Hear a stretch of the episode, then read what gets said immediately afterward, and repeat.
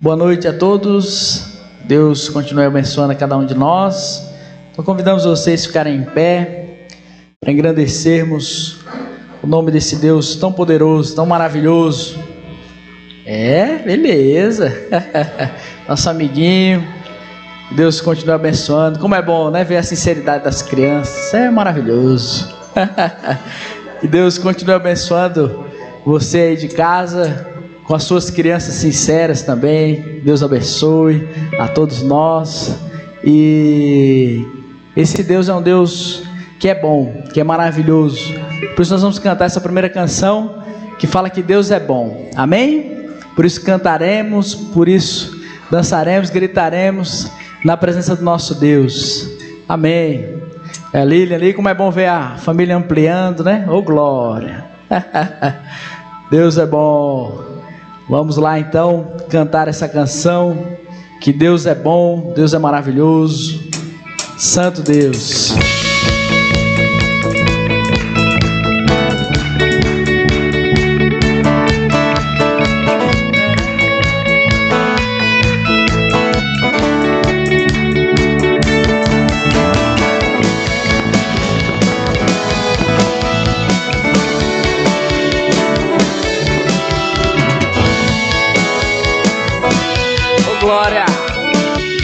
Alta voz direi. Em alta voz direi, a todos vou contar. Tua bondade eu sei, não pode acabar. O teu eterno amor me acompanhará. Não posso acreditar em gratidão a Deus. Cantarei porque tu és bom, dançarei porque tu és bom, gritarei. Uh, tu és bom, tu és bom pra mim, pra mim. Por isso cantamos e declaramos que o nosso Deus é bom. Sabe por quê? E mesmo quando estou em meio à escuridão, o teu amor e luz me acende o coração. Incomparável Deus, não me abandonará. Não posso acreditar, e por isso cantaremos, Senhor. Porque Tu és bom, dançarei porque Tu és bom, gritarei porque Tu és bom, Tu és bom pra mim, pra mim cantarei porque Tu és bom, dançarei porque Tu és bom, gritarei uh! Tu és bom, Tu és bom pra mim, pra mim Santo Deus, com meu coração eu proclamo: Tu és bom, Senhor, que Tu és bom, que Tu és bom, e na tribulação, na tribulação, eu me lembrarei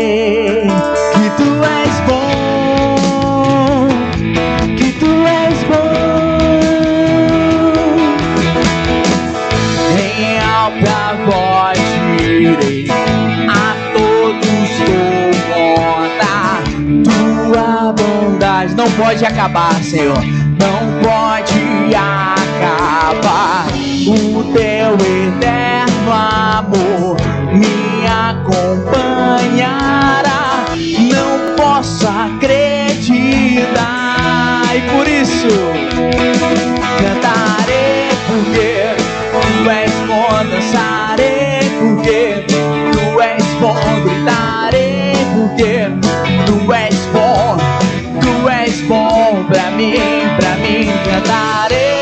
porque tu és bom, dançarei porque tu és bom, gritarei porque tu és bom, tu és bom pra mim, pra mim.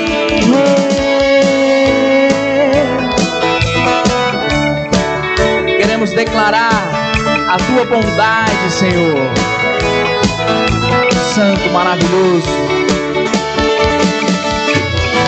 A tua bondade nos acompanhe, Senhor. Que a tua bondade, a tua fidelidade nos acompanhe nessa vida maravilhosa que o Senhor tem para nós. Santo Deus. Quem acredita que Deus é bom? Deus é bom. Nós cremos no Deus dos livramentos. Nós cremos no Deus que protege. A irmã Carol ali é a prova disso que Deus protege em meio aos impactos da vida, né, Carol? Muito impacto. Né? Nosso amigo Carol está ali bem, graças a Deus. Depois de um acidente aí, de um susto, do impacto da vida, né?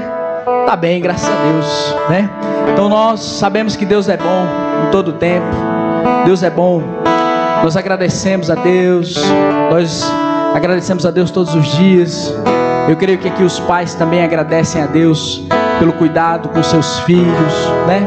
Nesse mundo tão difícil, que Deus continue cuidando das nossas crianças, das nossas vidas. Que Deus continue cuidando de todos os detalhes. Santo, maravilhoso. Por isso que essa canção ela diz que o nosso Deus, Ele é exaltado. Nós estamos aqui para louvar o nome do nosso Deus.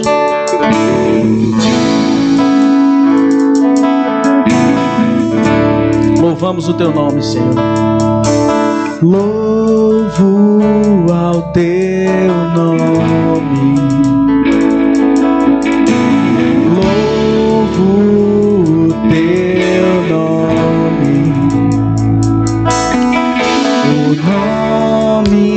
que está sobre todo nome.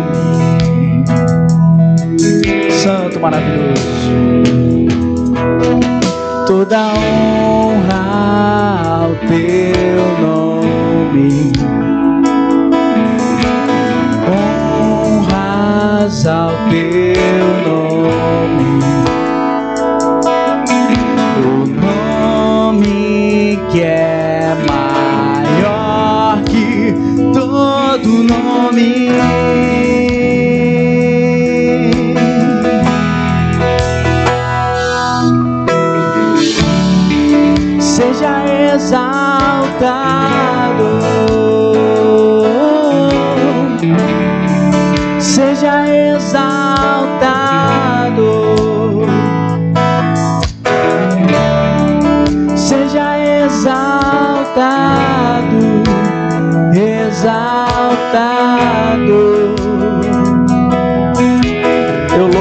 nome, Senhor.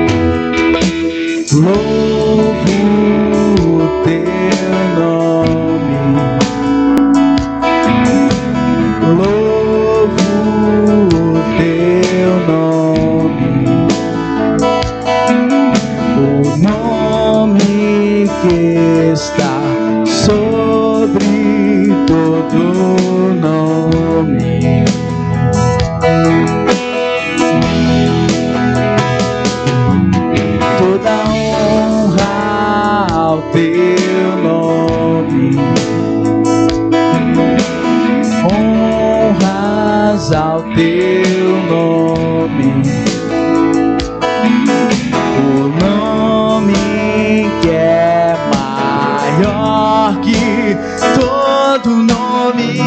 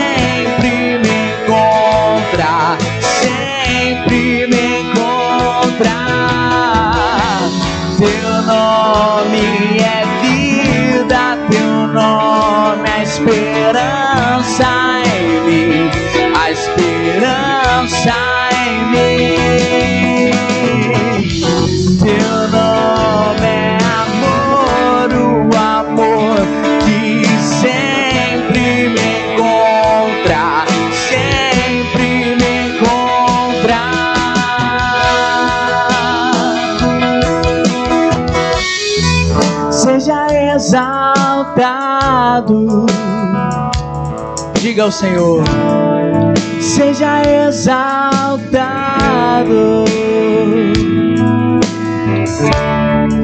seja exaltado, exaltado, e o teu nome, Senhor, é maior que tudo. Seja exaltado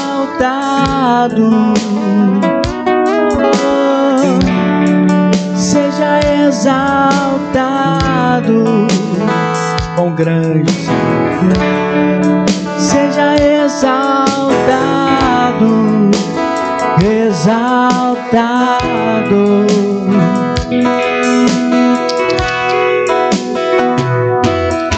Amém. Acabamos de cantar ou de declarar, na verdade, quando nós cantamos cantar louvores, mas a gente está louvando a Deus. É um ato de adoração em que os nossos sentimentos, os nossos pensamentos têm que estar voltados para Deus. Senão não passa de uma mera cantoria. Quando nós louvamos, adoramos, adorando a Deus, nós estamos declarando para Deus aquilo que a gente realmente sente, aquilo que realmente nós pedimos através das canções. Nós estamos testemunhando para os irmãos que estão no nosso lado, que nós louvamos esse Deus, que nós cremos nesse Deus que opera milagres, mesmo em meio às dificuldades, mesmo em meio aos impactos, como o César falou. É um Deus que está sempre ao nosso, ouvindo as nossas preces, ouvindo os nossos, nossos pedidos de oração. E que nós acabamos de cantar, Teu nome e esperança em mim, a esperança em mim. O livro de Romanos, Romanos 8, 24, fala: Pois nessa esperança fomos salvos. Mas a esperança que se vê não é esperança.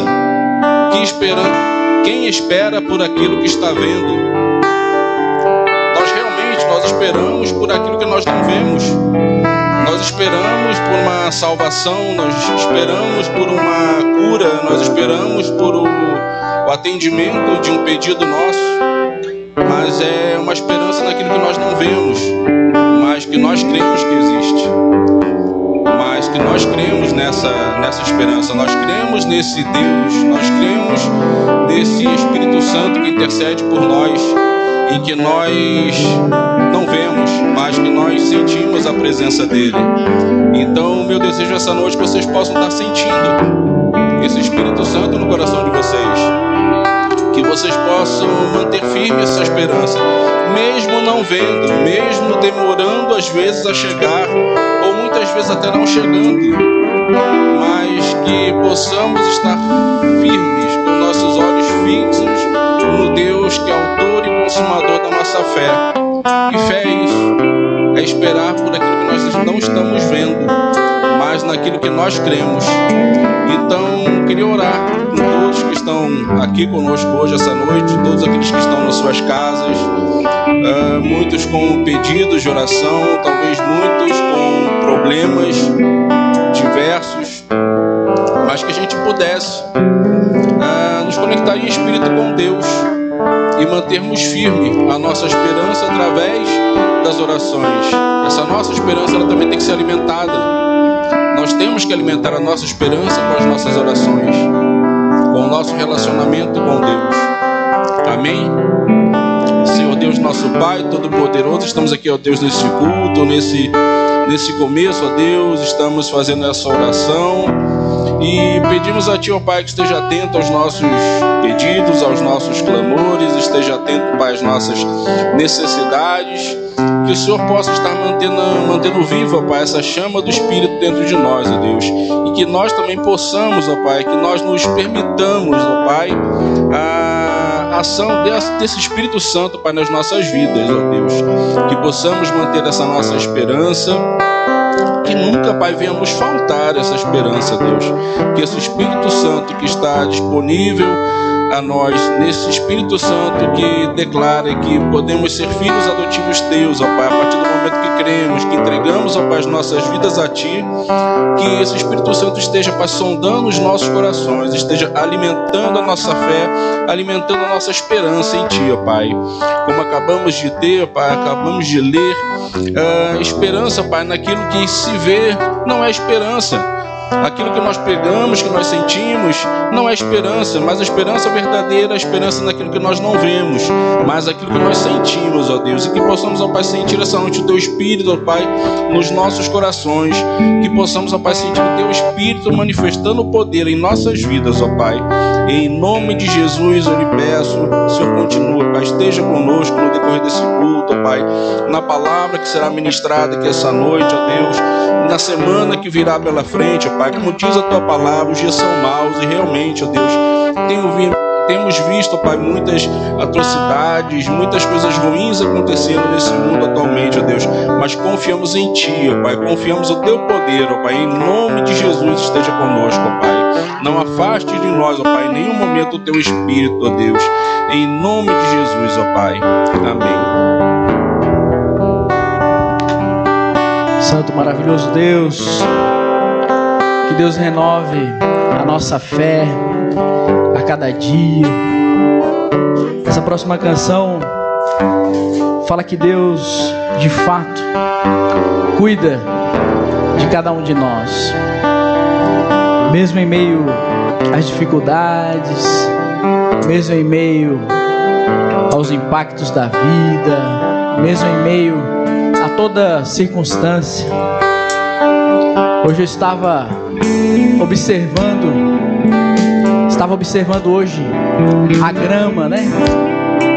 E refletindo comigo, muitas vezes a nossa fé é igual grama. Se não molhar, meu amigo, ela seca. Agora, se molhar, ela fica verdinha, né? Oh, coisa boa.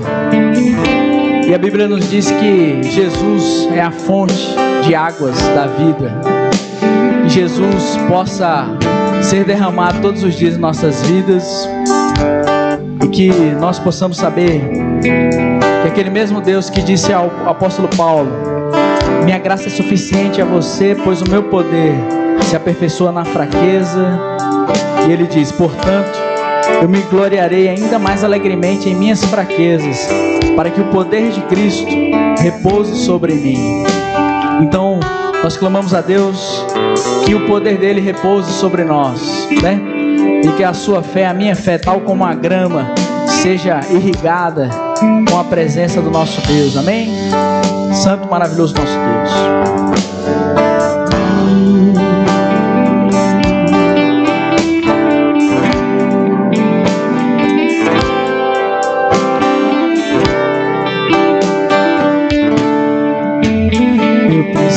aprender preciso aprender um pouco ali.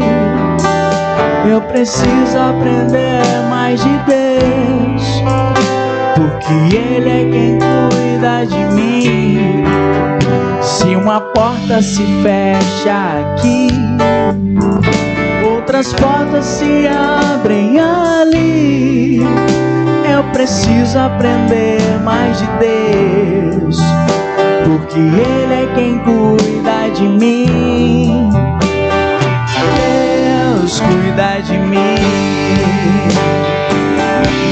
Deus cuida de mim. Na sombra das suas asas, Deus cuida de mim. Eu amo a sua casa e não ando sozinho, não estou sozinho, pois sei, Deus cuida de mim. Se na vida não tem direção, é preciso, é preciso tomar decisão. Eu sei que existe alguém que me ama e ele quer me dar a mão. Uma porta se fecha aqui, outras portas se abrem ali. Eu preciso aprender mais de Deus, porque Ele é quem cuida de mim. Deus cuida de mim. Diga ao Senhor: Deus cuida de mim. Na sombra das suas asas, Deus cuida de mim. Eu amo a sua casa e não ando sozinho, não estou sozinho, pois sei. Deus cuida de mim, Deus cuida de mim. Na sombra das suas asas, Deus cuida de mim. Sua casa e não ando sozinho, não estou sozinho, pois sei, Deus cuida de mim. Santo, maravilhoso. Amém. Prepara o seu coração para receber a palavra do nosso Deus, que é digno de toda honra e toda glória. Amém. Você pode sentar e receber a palavra de Deus. Amém. Glória a Deus. Curta Laís.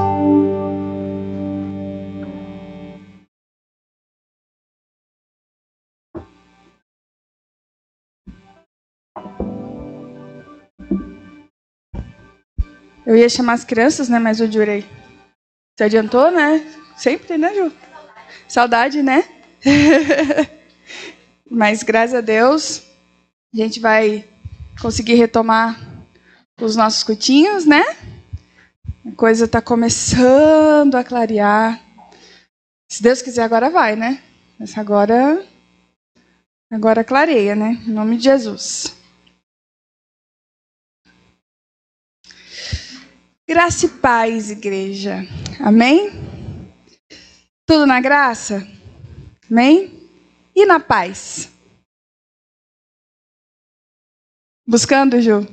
Eu acho que eu estou no mesmo processo que você. Estou na busca. É, esses dias, até aconteceu uma situação, é, nem sei qual a palavra que eu posso usar, inusitada, sei lá que eu tinha acabado de sair de uma situação que literalmente deixou minha cabeça girando, sabe? E eu estava assim, estava falando assim, Deus, o que, que eu faço da minha vida? Que encrenca. Aí eu cheguei lá, a gente estava mexendo lá na igreja, né? Tava limpando e o irmão, o Xandão, chegou para mim e falou: "E aí, Laís, tudo na paz?" Aí eu falei assim: "Tudo na graça, porque a paz já me roubaram." Aí, Alexandre, ele deu uma olhada assim para mim, mas está tudo bem? Eu falei, não, Alexandre, está tudo bem aqui. As coisas tem dia aqui, né? Mas se não estava bem, mas estava ficando, né?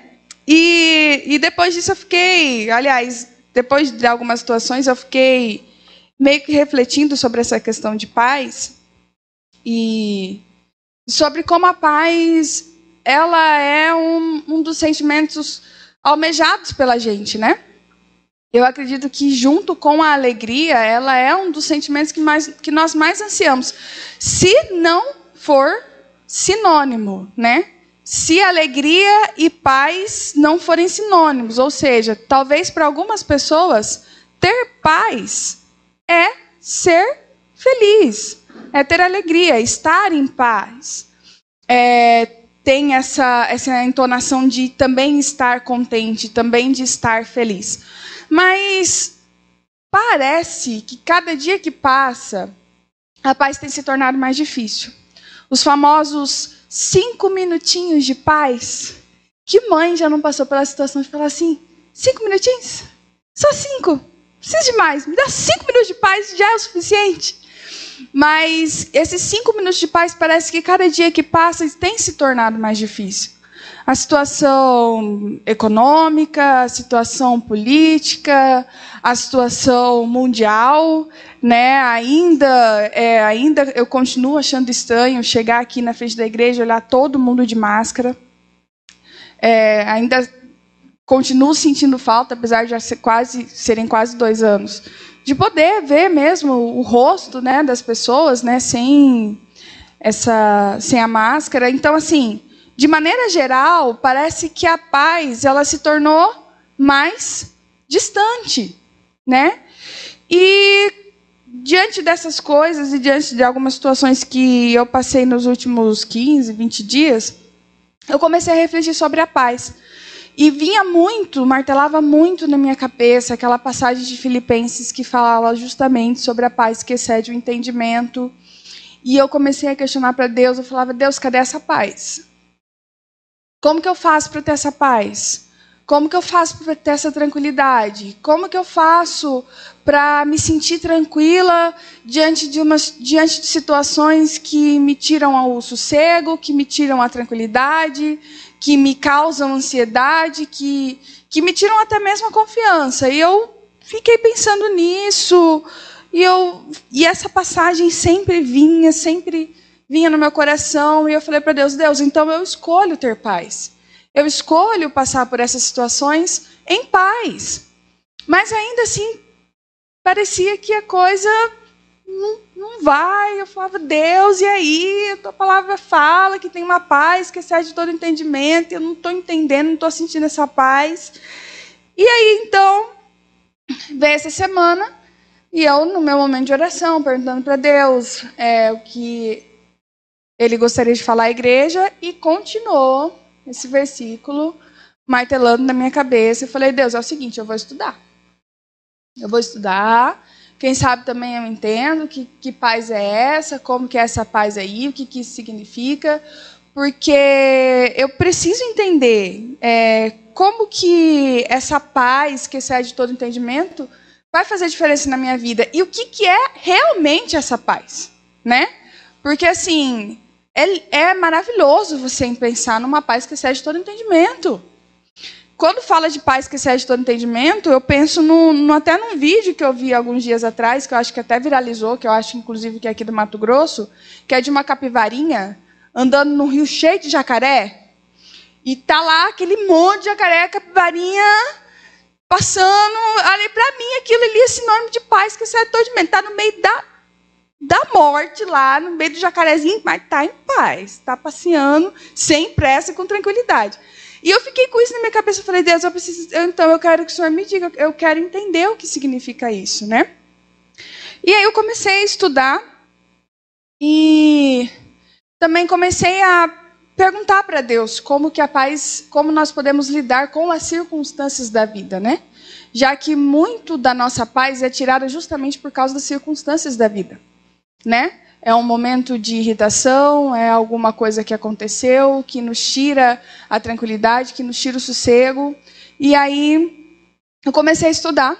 E a primeira coisa que eu vi a respeito de paz foi que a maior parte das circunstâncias das nossas vidas não tem o potencial de nos prejudicar.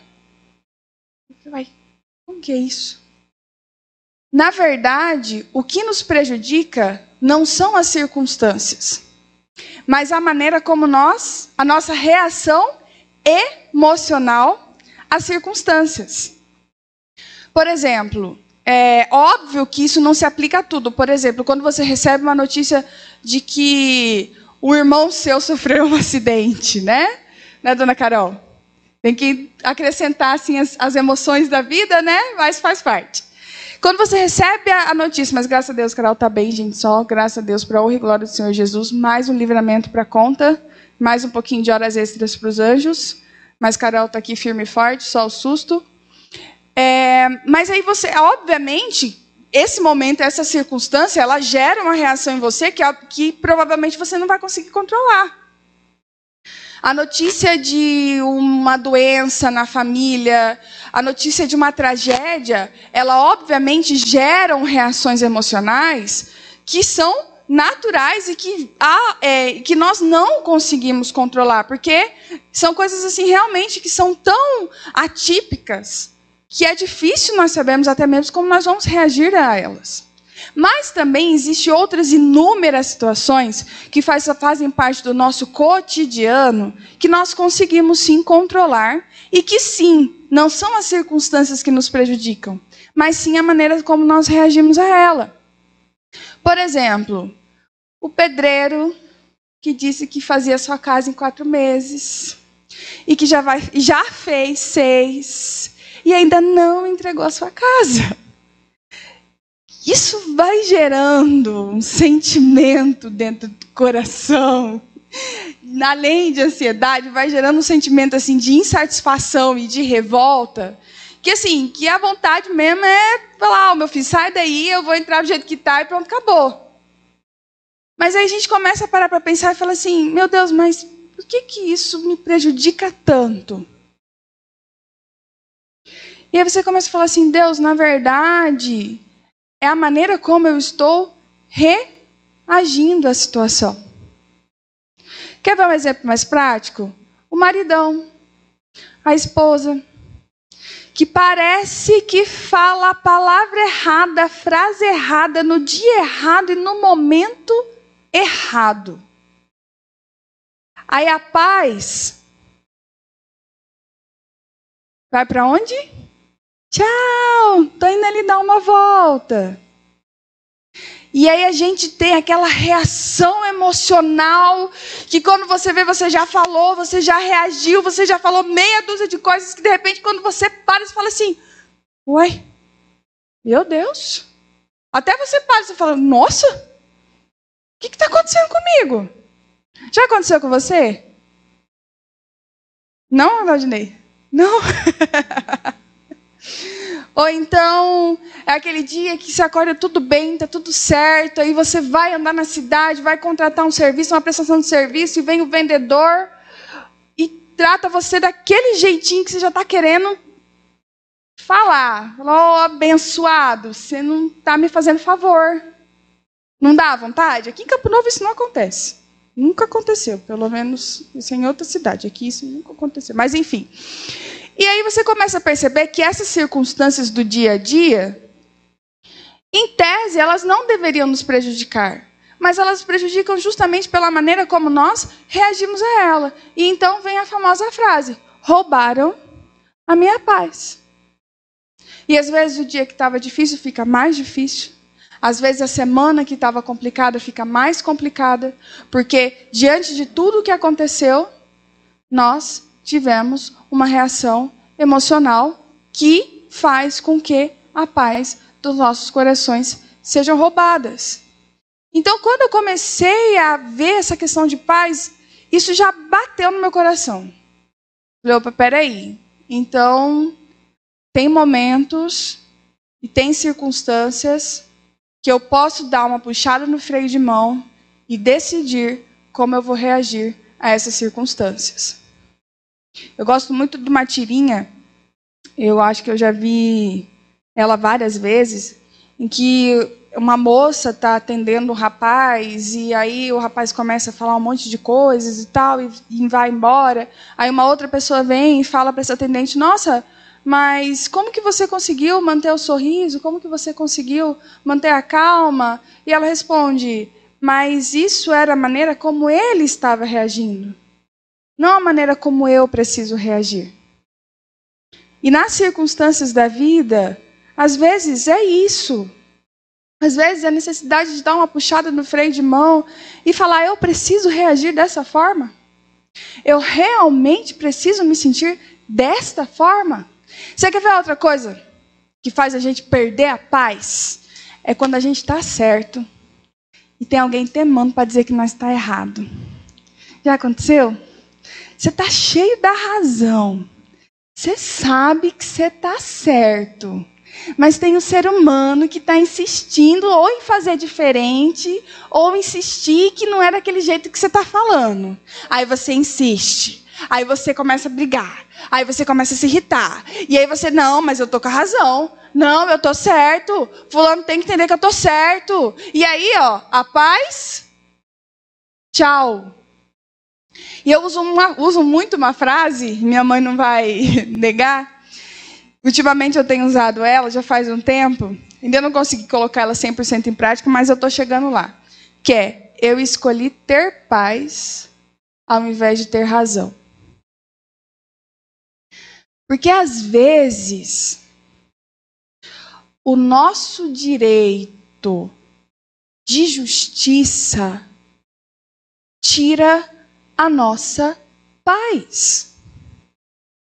E às vezes são coisas bobas que não valem a nossa paz. Mas a gente tem um senso de querer provar que está certo, de querer mostrar que o jeito que a gente faz é o certo, e a gente vai lá e deixa, permite que a nossa paz seja roubada.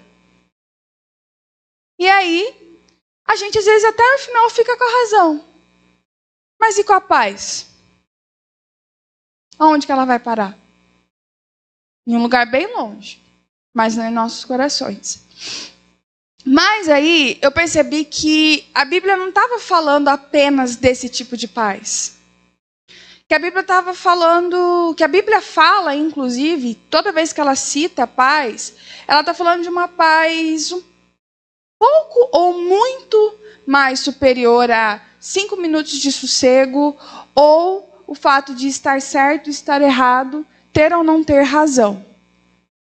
E então eu decidi dar uma, uma lida justamente nessa passagem e aprofundar um pouquinho mais. Então eu gostaria que vocês abrissem lá em Filipenses, capítulo 4.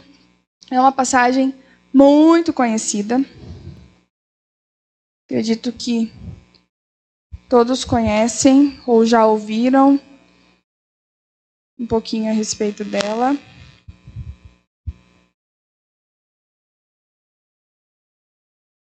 Filipenses 4, a gente vai ler do versículo 6 até o versículo 8. Filipenses, capítulo 4, do versículo 6 a 8, que diz o seguinte: Não andem ansiosos por coisa alguma, mas em tudo, pela oração e súplicas e com ação de graças, apresentem seus pedidos a Deus. E então, e a paz de Deus, que excede todo o entendimento, guardará o coração e a mente de vocês em Cristo Jesus. Finalmente, irmãos, tudo que for verdadeiro, tudo que for nobre, tudo que for correto, tudo que for puro, tudo que for amável, tudo que for de boa fama, se houver algo de excelente ou digno de louvor, pensem nessas coisas. Eu gosto demais dessa passagem. E sempre que eu leio essa passagem, na verdade, toda vez que eu leio todo o livro de Filipenses, uma coisa que eu gosto muito de relembrar é que Paulo escreveu a carta mais alegre da Bíblia dentro de uma prisão. Então, se tem alguém que sabe o que é ter paz que excede todo entendimento, esse alguém é Paulo. Então, Paulo quando escreve a carta de Filipenses e fala sobre essa paz que excede todo entendimento, ele sabe do que ele está falando. E hoje, o que eu gostaria de falar, o que eu gostaria de levar à reflexão, é justamente sobre essa paz que excede o entendimento.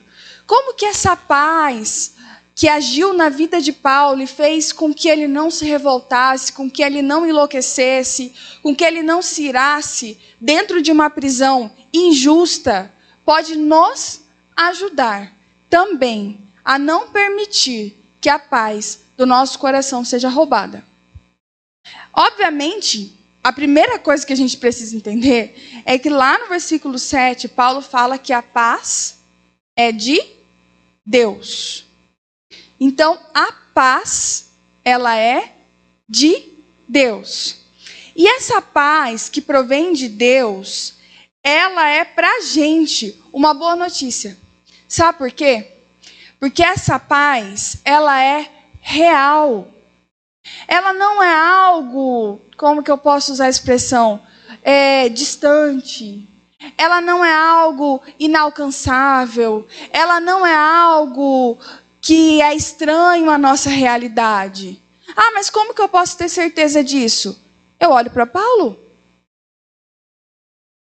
Se Paulo, dentro de uma prisão, consegue falar de paz, de alegria, é porque eu preciso concluir que essa paz ela é real, que ela é possível. Dentre todas as situações difíceis na vida do ser humano, é bem provável que a prisão seja uma que está no topo, no, num, em um dos topos da lista, porque tem outras, né? E a prisão injusta. A gente estava falando de razão. E a gente briga quando a gente tem razão. Imagina você estar tá numa prisão, sabendo que você está certo, sabendo que você está falando a verdade, mas ainda assim tem um monte de gente ao seu redor falando que você que é o errado da história. Esse é o contexto de Paulo. E Paulo está falando de paz. Paulo está falando de alegria. Como eu já preguei aqui outra vez, outra, outra vez, ele fala sobre viver contente. Ou seja, eu preciso concluir que é possível viver em paz. Mas, mesmo que nós não consigamos compreender a paz em sua totalidade, e também não consigamos compreender como que ela permanece em um contexto que é considerado ruim. Mas a gente precisa analisar que tipo de paz Paulo está falando. E quando a gente começa a ler essa passagem, a gente pode extrair três tipos de paz. A primeira delas é uma paz chamada de paz circunstancial. E o que seria essa paz circunstancial? É a paz da seguinte afirmação: Eu terei paz quando Jesus acalmar a minha tempestade. Ou no contexto de Paulo, eu terei paz quando Jesus me tirar desta prisão. Quem nunca já esteve numa situação que fala assim: eu tô louco para que isso aqui acabe, para que eu tenha paz. Essa é a paz circunstancial, a paz que espera o problema passar para que ela venha. E na primeira oportunidade, talvez na, no primeiro momento, esse desejo é o primeiro que surja nos nossos corações. Afinal de contas, nós queremos estar livres de circunstâncias ruins. Então, obviamente, o nosso coração passa a ansiar para que o problema acabe, para que nós consigamos nos sentir mais tranquilos. E em termos práticos, falar de uma paz circunstancial não tem problema. É até mesmo natural. Eu quero que o problema acabe para eu ficar tranquilo. Mas por que, que eu não posso falar que a paz circunstancial é a paz que se aplica ao texto de Filipenses e até mais? Porque eu não posso dizer que a paz circunstancial é a paz que a Bíblia fala. Porque entre o rol de promessas e de garantias que Jesus deu, ele deu a garantia da paz mas ele não deu a garantia de ausência de problemas. Quer ver como? João.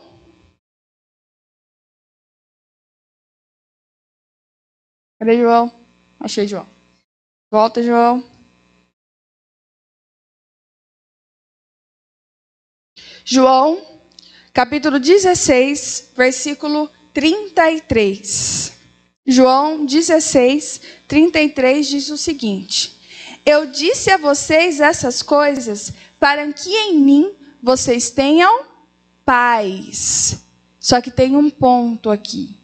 Neste mundo vocês terão aflições. Contudo, tenham ânimo. Eu venci o mundo. Jesus falou de paz. Jesus disse que nos trouxe paz. Mas Jesus não disse que a paz que ele trouxe nos livraria das aflições do mundo.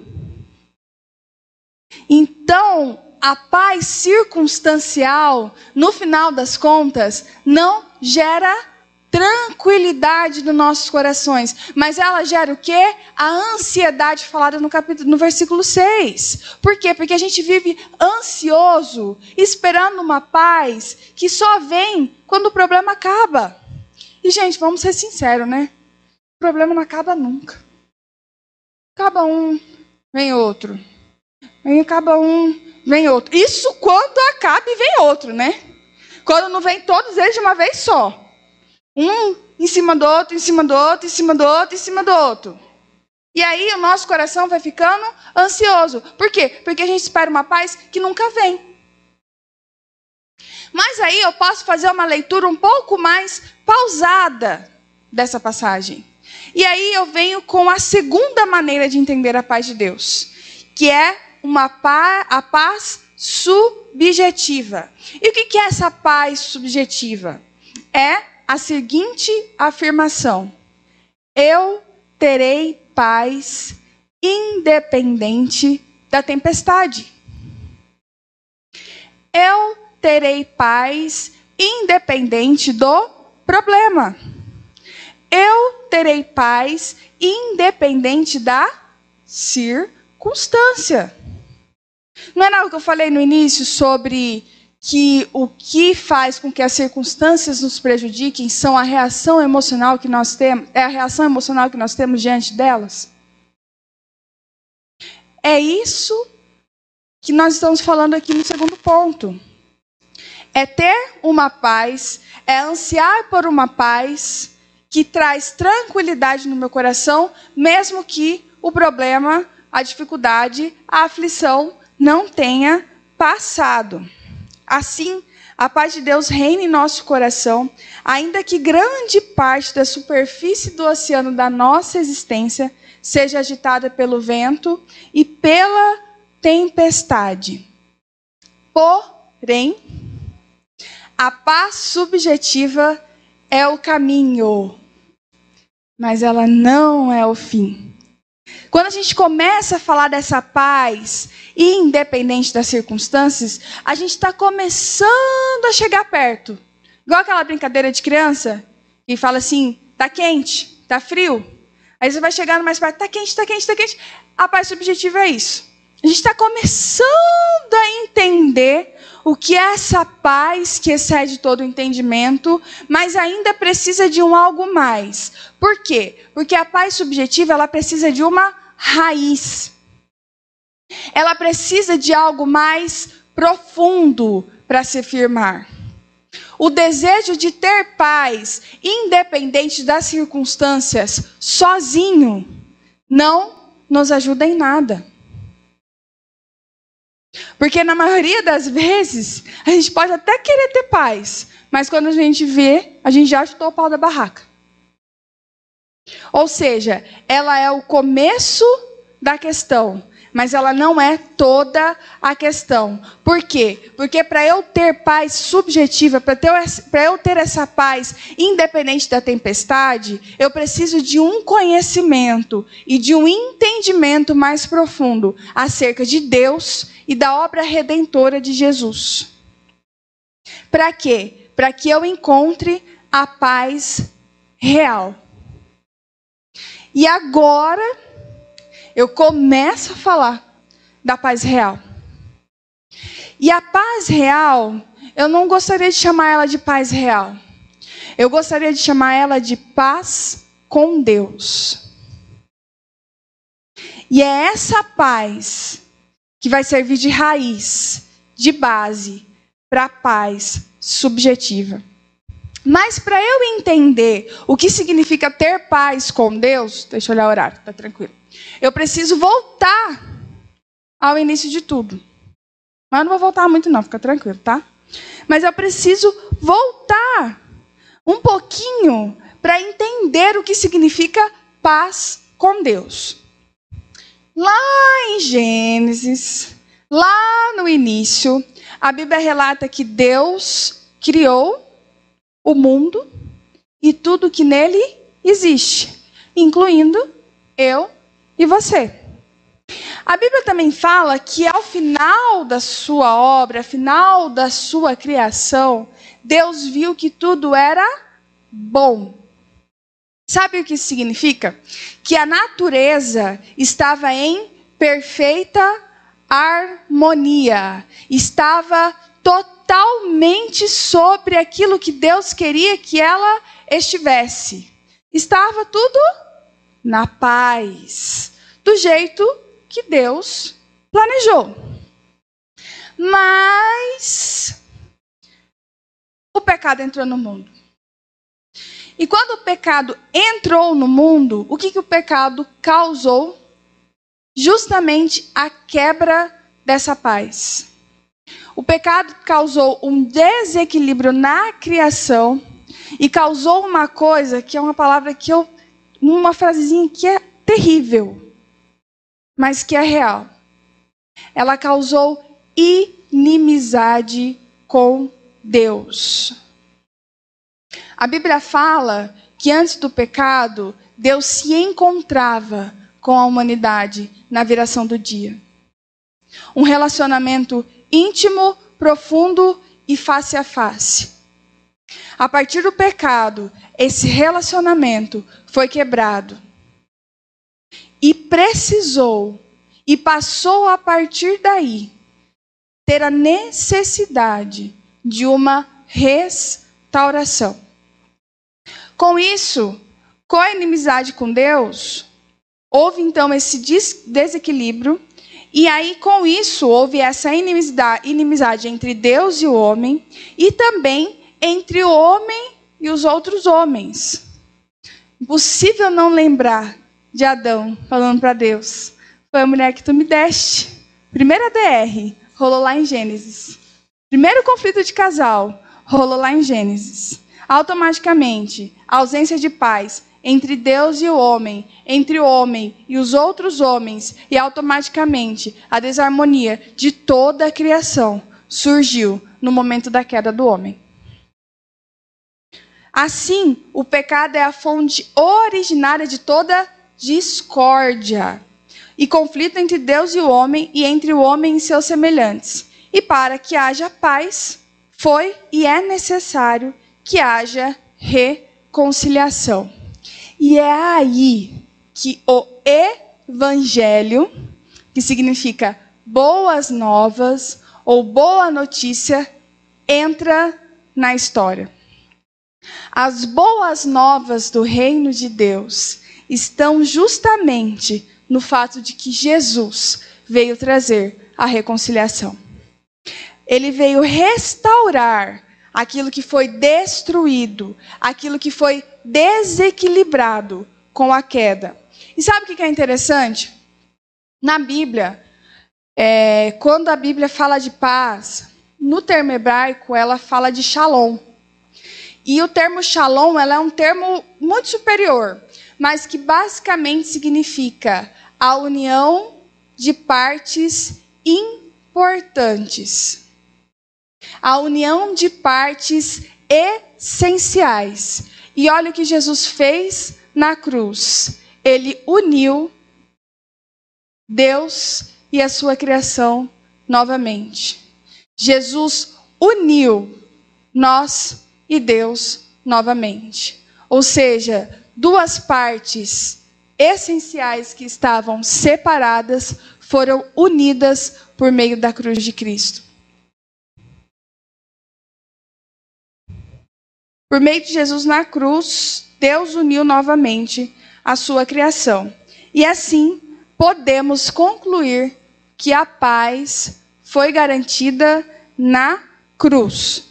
Por isso, quando a gente fala de paz real, quando a gente fala de paz com Deus, estamos dizendo que com a cruz houve o restabelecimento do relacionamento, da união com Deus. E essa paz ela envolve muito mais que apenas uma tranquilidade íntima, um sossego no coração, que prevaleça a despeito. Peraí, me perdi aqui. De qualquer tempestade. Trata-se, na verdade, de uma qualidade espiritual. Olha só. Pessoal, produzida pelo quê? Pela reconciliação pelo perdão de pecados, pela conversão da alma e sua consequente transformação segundo a imagem de Cristo. O homem restaurado por Cristo passa a desfrutar de uma tranquilidade, de saber que está reconciliado com Deus e tem o entendimento de que isso é tudo o que ele precisa quando nós falamos de paz com Deus, nós precisamos compreender que ela é superior a um sentimento, a uma sensação dos nossos corações. Por isso que a paz, ela é um fruto do Espírito Santo. E ela é gerada dentro de nós e ela traz uma convicção às nossas almas de que de que aquilo que nós realmente precisamos já foi nos dado na cruz. A paz é real porque há o sacrifício de Jesus. A justificação de Jesus também é real. O que Jesus fez por mim e por você é real. E tudo aquilo que foi oferecido por meio desse sacrifício também é real. Então a gente começa a conseguir compreender por que, que é uma paz que excede todo o entendimento. Porque é algo que vai sendo plantado em nossos corações e vai sendo gerado em nossas vidas conforme nós caminhamos. Deixa eu vir para cá porque o pessoal do multimídia está pegando no meu pé. É, é algo que vai sendo gerado na nossa vida. É uma consciência de que a paz que eu preciso, eu já tenho. Você consegue. Gente, é, é uma coisa assim tão, tão grandiosa. A paz que você precisa, você já tem. E qual paz eu preciso? A paz com Deus. Eu preciso me aproximar de Deus. Eu preciso me relacionar com Deus. Eu preciso que não haja barreiras entre eu e Deus. Porque tudo que eu preciso está em Deus. Eu preciso de tranquilidade na minha vida? Sim, mas mais do que isso, eu preciso que Deus seja o gerador dessa tranquilidade do meu coração. E isso já foi garantido. A paz com Deus já está disponível. Por meio do perdão de pecados, por meio da justificação, por meio da conversão, por meio da transformação do homem à imagem e semelhança de Cristo.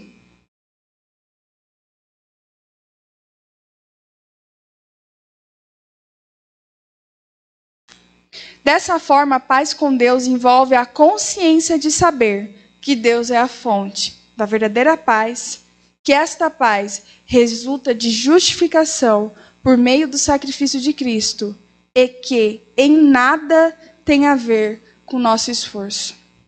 A paz é produto de Deus e é dada a nós pelo Espírito Santo. Ela já está em vigor. Jesus garantiu que ele nos deixava a paz. João 14, 27. Não precisa abrir se quiser.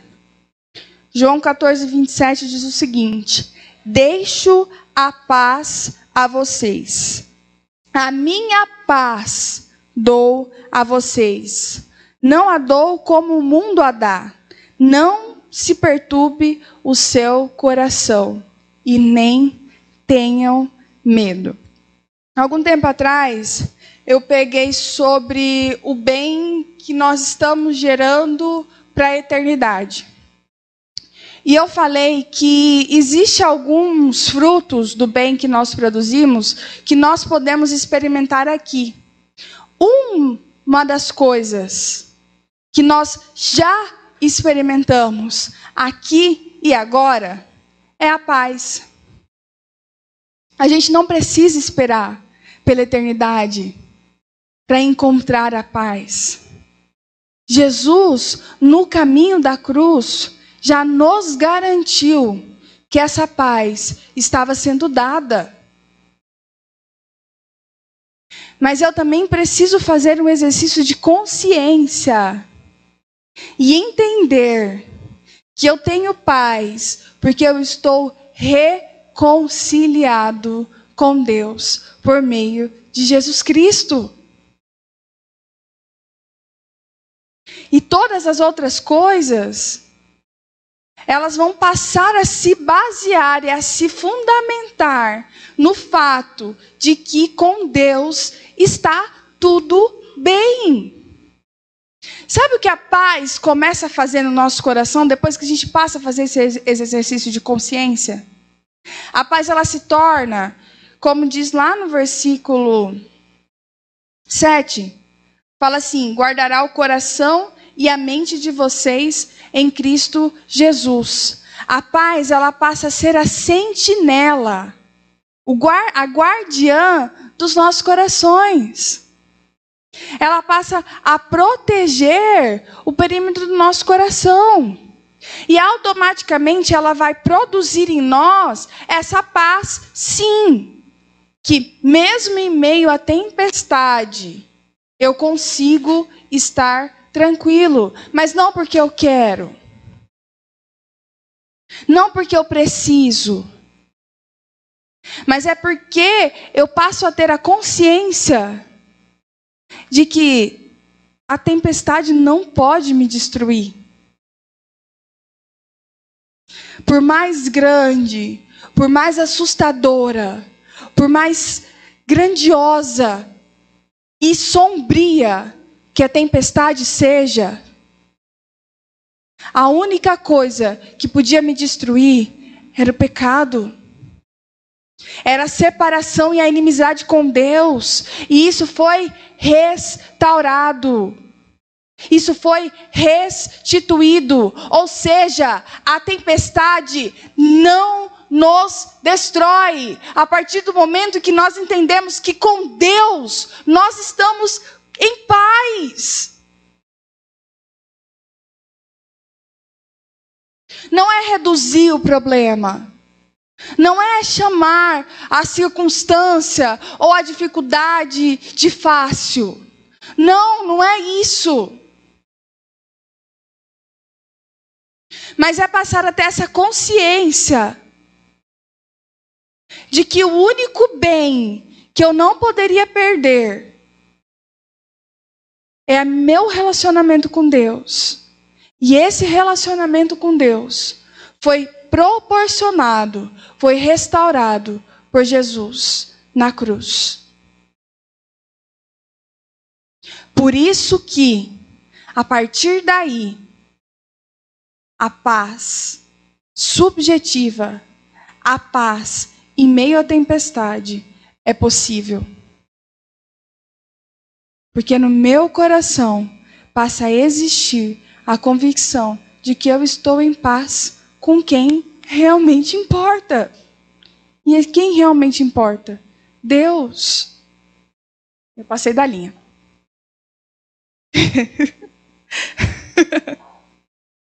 eu vou. É, não sei quem que. Você está em paz, Ju? Ah, então tá bom, você está tá tranquilo. Depois o Claudinei dá um jeito. Uma vez que nos reconciliamos com Deus, sabemos que Deus age em nosso favor. Assim, ainda que tudo esteja contra nós, existe uma cruz que nos diz: estamos em paz com Deus. Não há mais inimizade com Deus. Assim, podemos confiar que Ele está conosco e que Ele é maior do que qualquer circunstância. Podemos confiar que toda circunstância negativa e triste é sim momentânea, mesmo que na vida terrena ela dure a vida inteira. Por quê? Porque a nossa vida não termina aqui. Então, sim, toda circunstância negativa, ela é momentânea. Uma hora toda lágrima será enxugada, toda a dor será arrancada, toda tristeza já não existirá mais. E a paz com Deus me garante que eu experimentarei esse momento em que toda dor não vai existir mais.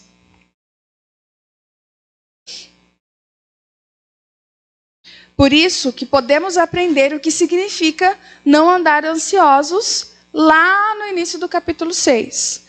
A paz, ela já veio e ela é real. Contudo, precisamos entender que não podemos carregar os nossos problemas da vida como se eles dependessem de nós, pois dessa forma esquecemos que estamos em paz com Deus e automaticamente também esquecemos que Ele está conosco. E assim passamos a andar ansiosos.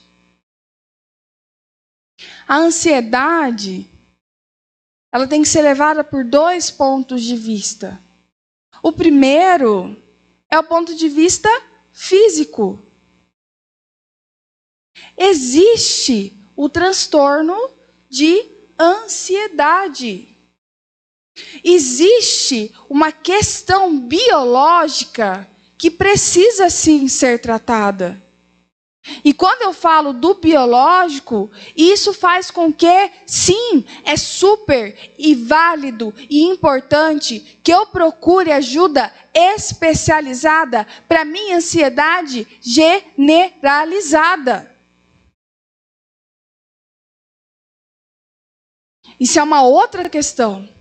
Mas existe um segundo ponto de vista, que é o ponto de vista de nós sobrecarregarmos a nossa alma com ansiedades da vida.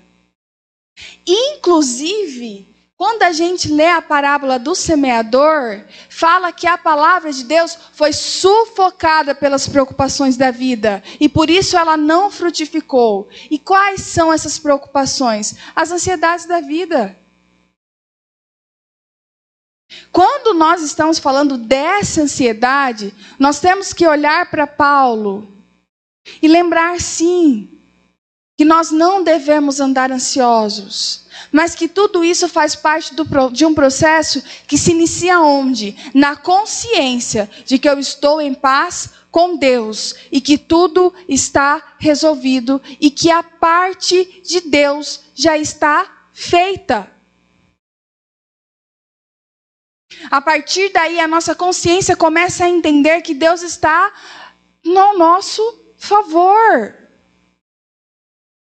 Então, essa consciência começa a trabalhar dos nossos corações e faz com que nós entendamos que o bem de Deus está agindo em nós. E com isso, nós passamos a não andar ansiosos.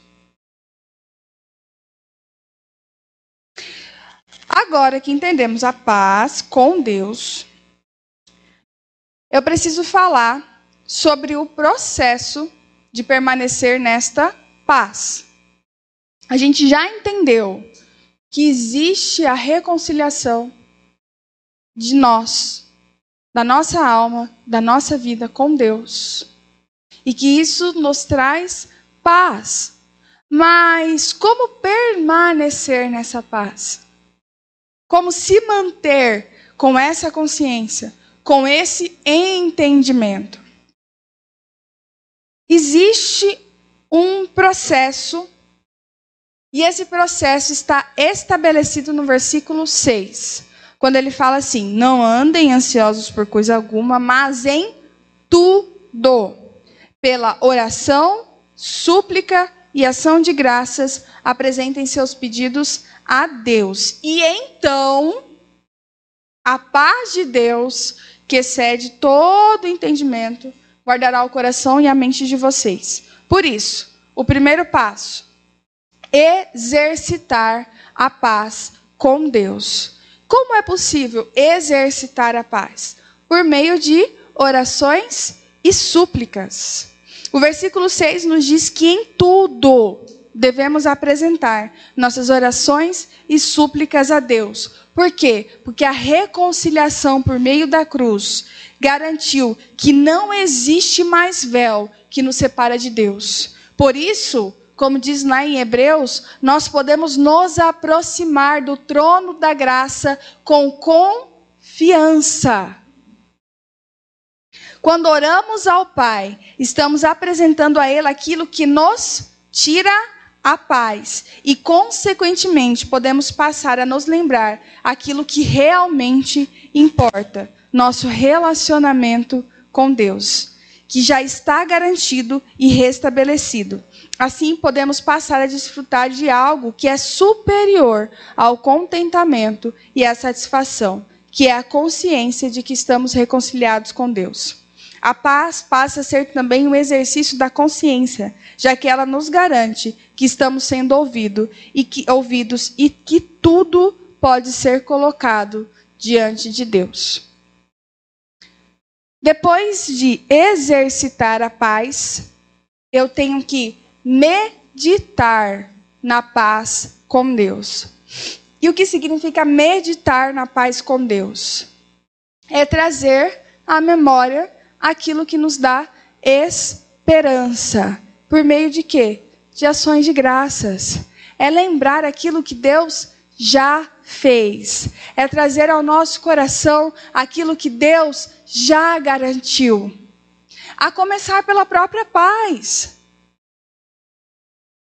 Quando nós fazemos o exercício de apresentar nossas orações, mas também nós trazemos a nossa consciência e começamos a pensar naquilo que Deus faz, a bondade, a lembrança da bondade de Deus, do agir de Deus, faz com que nós tenhamos paz.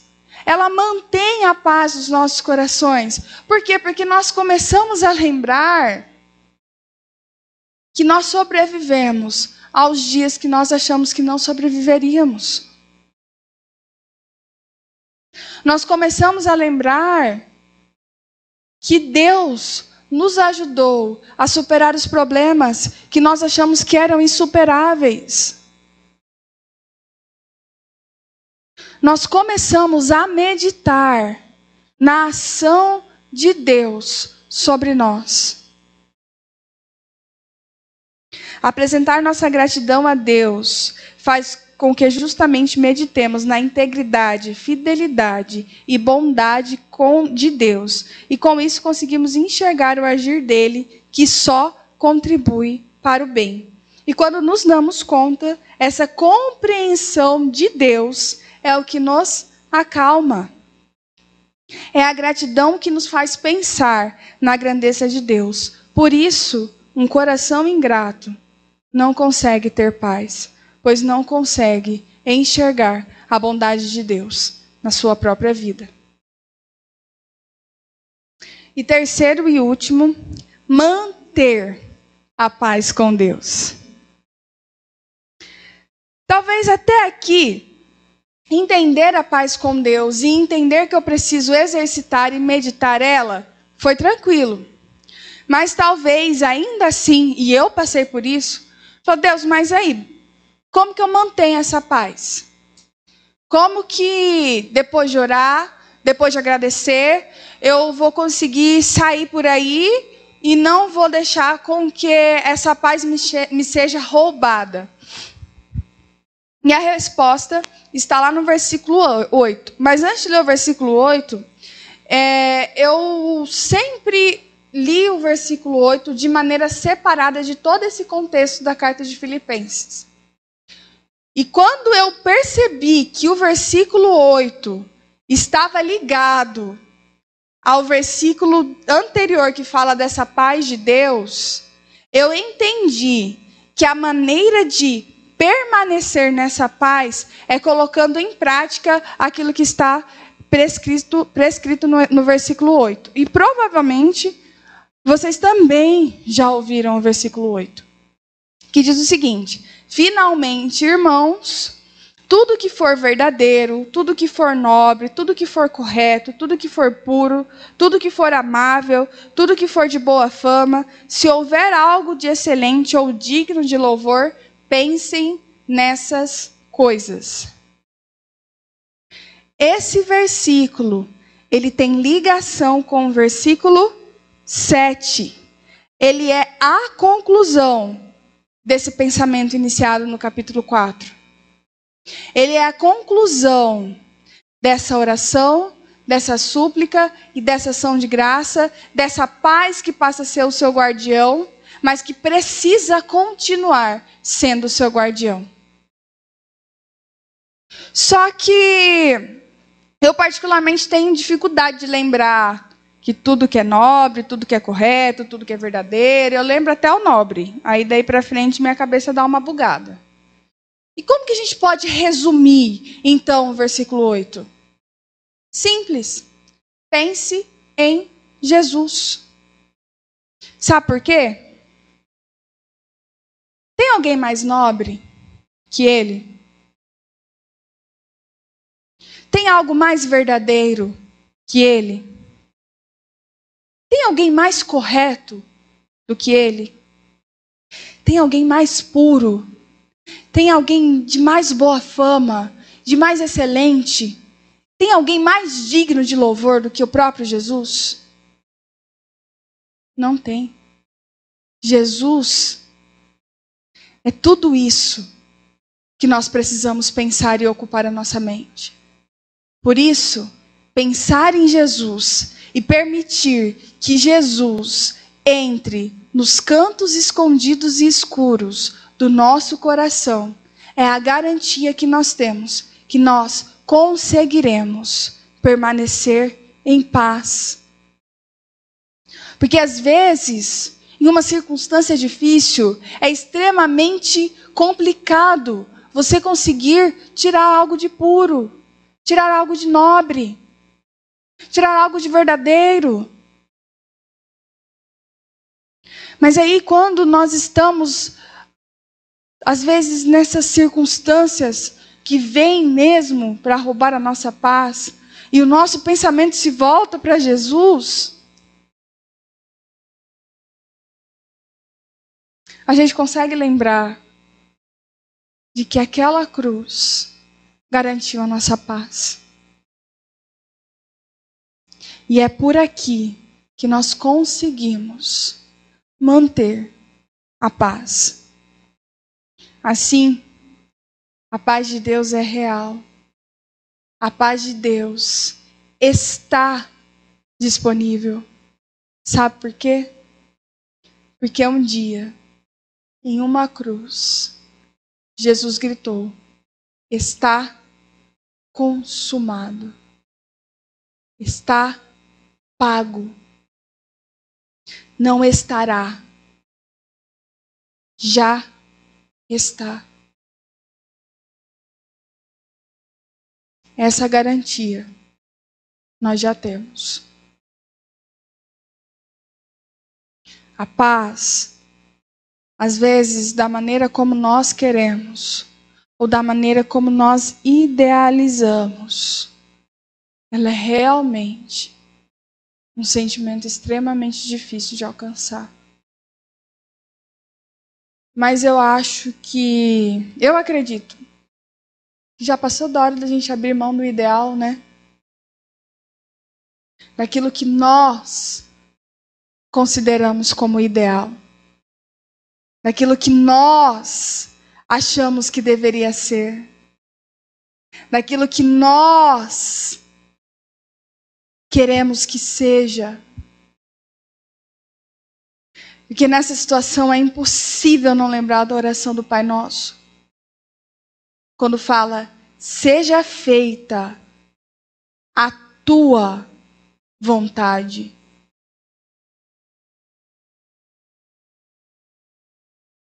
A paz com Deus é restauração, é reconciliação e é também entrega. Entrega da parte de Jesus, mas também entrega da nossa parte, de querer que as coisas sejam da nossa maneira. Por isso, é melhor ter paz com Deus do que ter a minha própria razão. Amém? Vamos orar?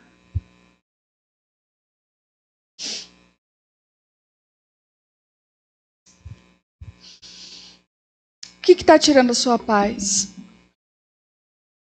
O que, que já tirou a sua paz? que já fez você chorar de desespero? O que já fez você chorar de medo? O que já fez você chorar de raiva, de mágoa, de desgosto? A Bíblia tem um convite que fala que tudo nós devemos apresentar a Deus com orações e súplicas e ações de graça. Sabe o que isso significa? Que esse sentimento aí no seu coração, que você tem tentado esconder e renegar, ele pode ser apresentado diante de Deus. Essa dificuldade que você tem e que você acredita que você vai conseguir superar sozinho, pode ser colocado diante de Deus. Isso significa que aquele pecado que você está dizendo para Deus, Deus, eu vou resolver isso aqui primeiro, depois eu chego a você, pode ser apresentado como súplica diante de Deus. Deixa Deus resolver. Aliás, acredite que Deus já resolveu. E pare de tentar lutar sozinho, meu irmão. Essa paz que você deseja, essa tranquilidade que você deseja, sinto te dizer que você não vai alcançar sozinho, pelo seu esforço, pela força do seu braço, não vai chegar.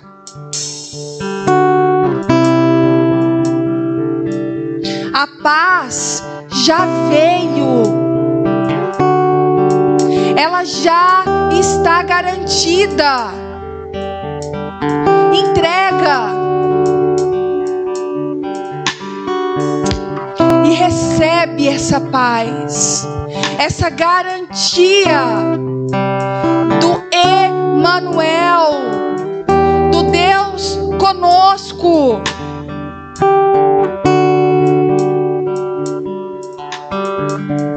Ele está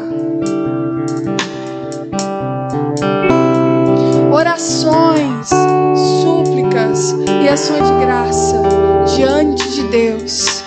Pensar em Jesus faz com que nós encontremos a paz que nós tanto ansiamos. Senhor Deus, nosso Pai, Deus de paz, Jesus, nosso príncipe da paz. Nós colocamos neste momento tudo diante de Ti. Tudo aquilo que já nos roubou a paz, tudo aquilo que já nos causou medo, que nos causou raiva, que nos causou ressentimento, que nos causou insegurança, nós apresentamos diante de Ti, Jesus.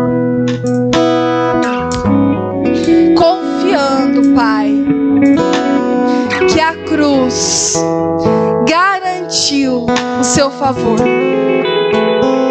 A cruz reconstruiu a ponte que nós destruímos, Deus. Nós colocamos tudo isso diante de Ti e desde já nós já agradecemos essa paz. Essa paz que já está em vigor, que já está valendo, que já está à nossa disposição. Essa paz contigo, Deus. A amizade contigo, a adoção como filhos a garantia de que nada nos separa do teu amor.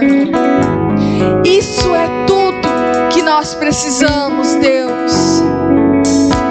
Por isso, Pai, quando nós estivermos passando por uma situação que roube a nossa paz, nos ajude, Deus, a fazer esse exercício de consciência que nos diz que nós já temos paz contigo, Deus.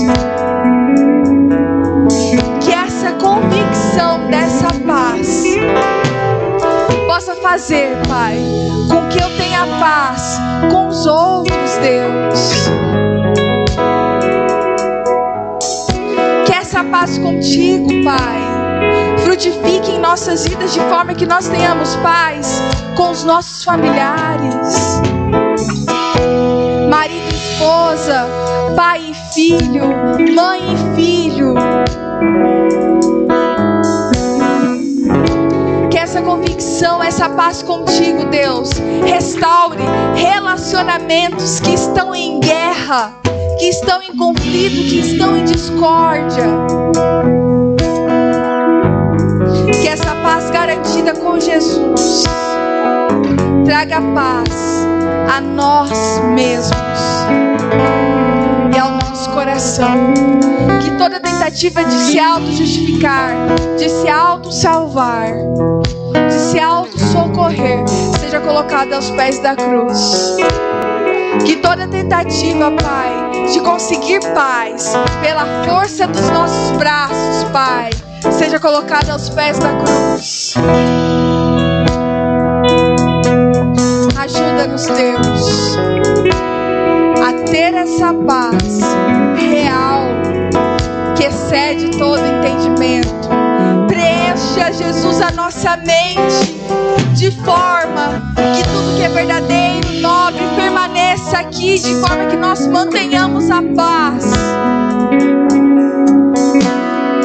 Ajuda-nos, Deus, a pensar diariamente e constantemente no teu filho Jesus. Ocupa, Jesus, todos os lugares vagos. Ocupa também, Jesus, os lugares que já estão ocupados, mas que não estão ocupados pelo teu espírito e pela tua vontade. Tantos tronos, Deus, nós estabelecemos em nossa mente. Tantas coisas que nós enchemos a nossa mente, que não tem nada a ver contigo. Que nessa noite, que neste momento, o Senhor ocupe esses lugares. De forma que nós estejamos e experimentemos essa paz. É que eu te peço, Deus. Em nome de Jesus. Amém.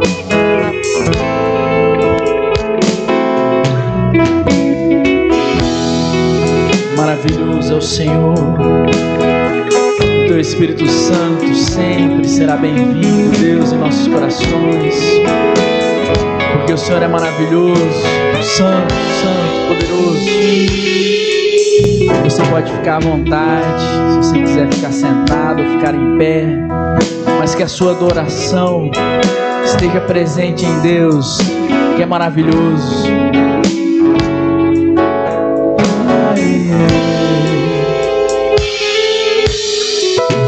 Estrela da manhã,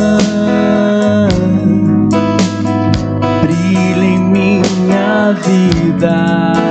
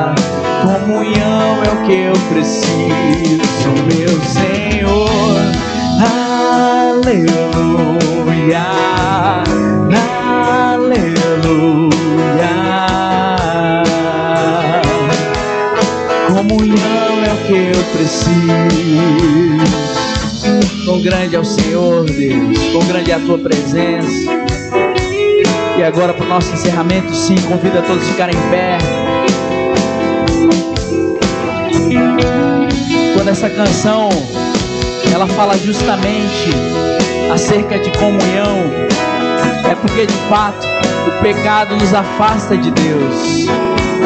Mas Jesus Cristo tem um convite para mim e para você. Ele quer ter mais comunhão conosco. Jesus quer fortalecer o seu relacionamento conosco diariamente, com orações e súplicas. Nós cremos no Deus da comunhão, nós cremos no Deus libertador. E nós vamos cantar novamente, Filho de Davi, cure a minha alma, perdoe-me, Senhor, pois tão falho sou.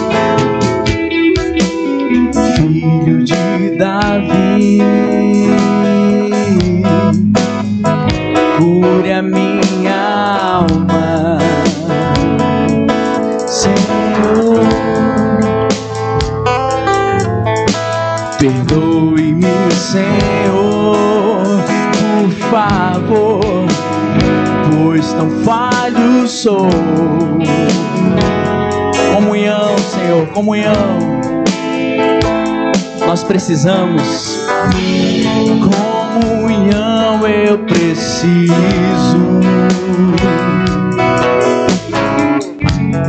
Pois eu quero dizer.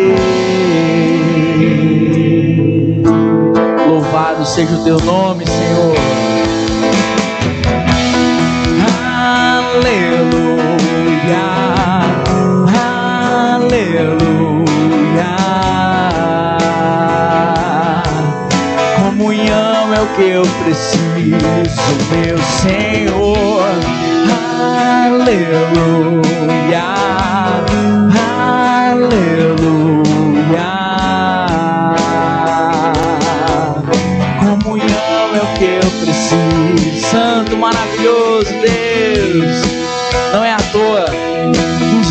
Fala assim: que Deus formou o homem do pó da terra e soprou o fôlego de vida. O nosso fôlego, o nosso espírito vem de dentro de Deus. E nós precisamos diariamente dessa comunhão com aquele sopro de Deus que nos deu vida, nos deu esperança. Que você possa clamar do fundo do seu espírito, da sua alma, que comunhão você tenha com Deus. Aleluia. Nós precisamos, Senhor comunhão. Comunhão é o que eu preciso, meu Senhor. Aleluia. E o Espírito Santo de Deus, que é disponível para nós.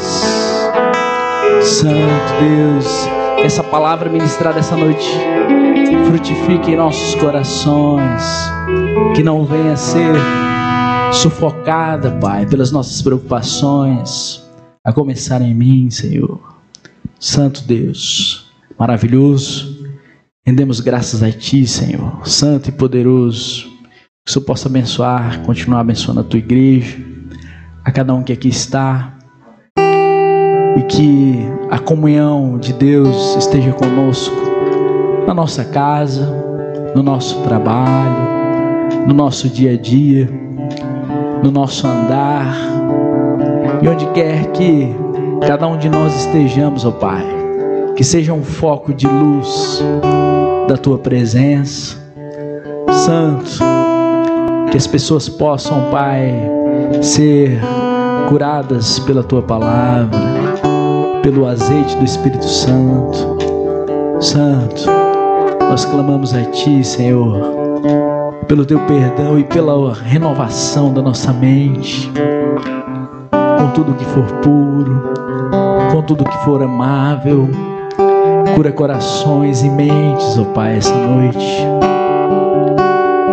E que a fé de muitos seja renovada com a tua presença, porque o teu Espírito Santo será sempre é sempre bem-vindo em nossos corações. Amém? Santo Deus, amém. Então, continuamos aí em avanço, né?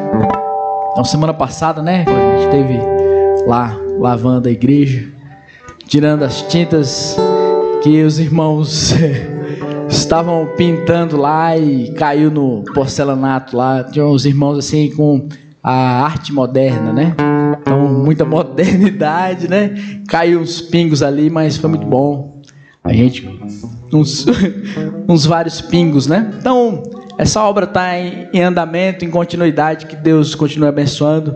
Tem ali, né? Os dados bancários daí do nosso ministério, para quem quiser de fato abençoar esse ministério. Como Claudinei fala, né? Nenhum de nós aqui tem remuneração, por quê? Porque todo o investimento aqui é revertido para a obra do nosso Deus. Nós estamos aí muito felizes aí com o que Deus tem feito, com o que Ele vai fazer. E Deus é bom demais. Amém? Então que Deus continue abençoando todos nós e que Deus continue cuidando da sua casa, da sua vida. Amém? Santo Deus. Deus abençoe a todos nós. Vamos em paz e segurança, né, Carol? Paz e segurança. Oh, glória. Aleluia. Deus abençoe a todos. Amém. Olá, tudo bem? Você já conhece o Ministério Cartas Vivas? O Ministério Cartas Vivas está presente em Campo Novo do Parecis e tem a função de propagar o Evangelho de Cristo através desse ministério. Você pode estar buscando o Ministério Cartas Vivas através do YouTube, Ministério Cartas Vivas, e você pode se inscrever no nosso canal e acompanhar todas as novidades. Também estamos presentes no Instagram e no Facebook. Busque Cartas Vivas CNP e Fique por dentro de todo o conteúdo, compartilhe e seja muito bem-vindo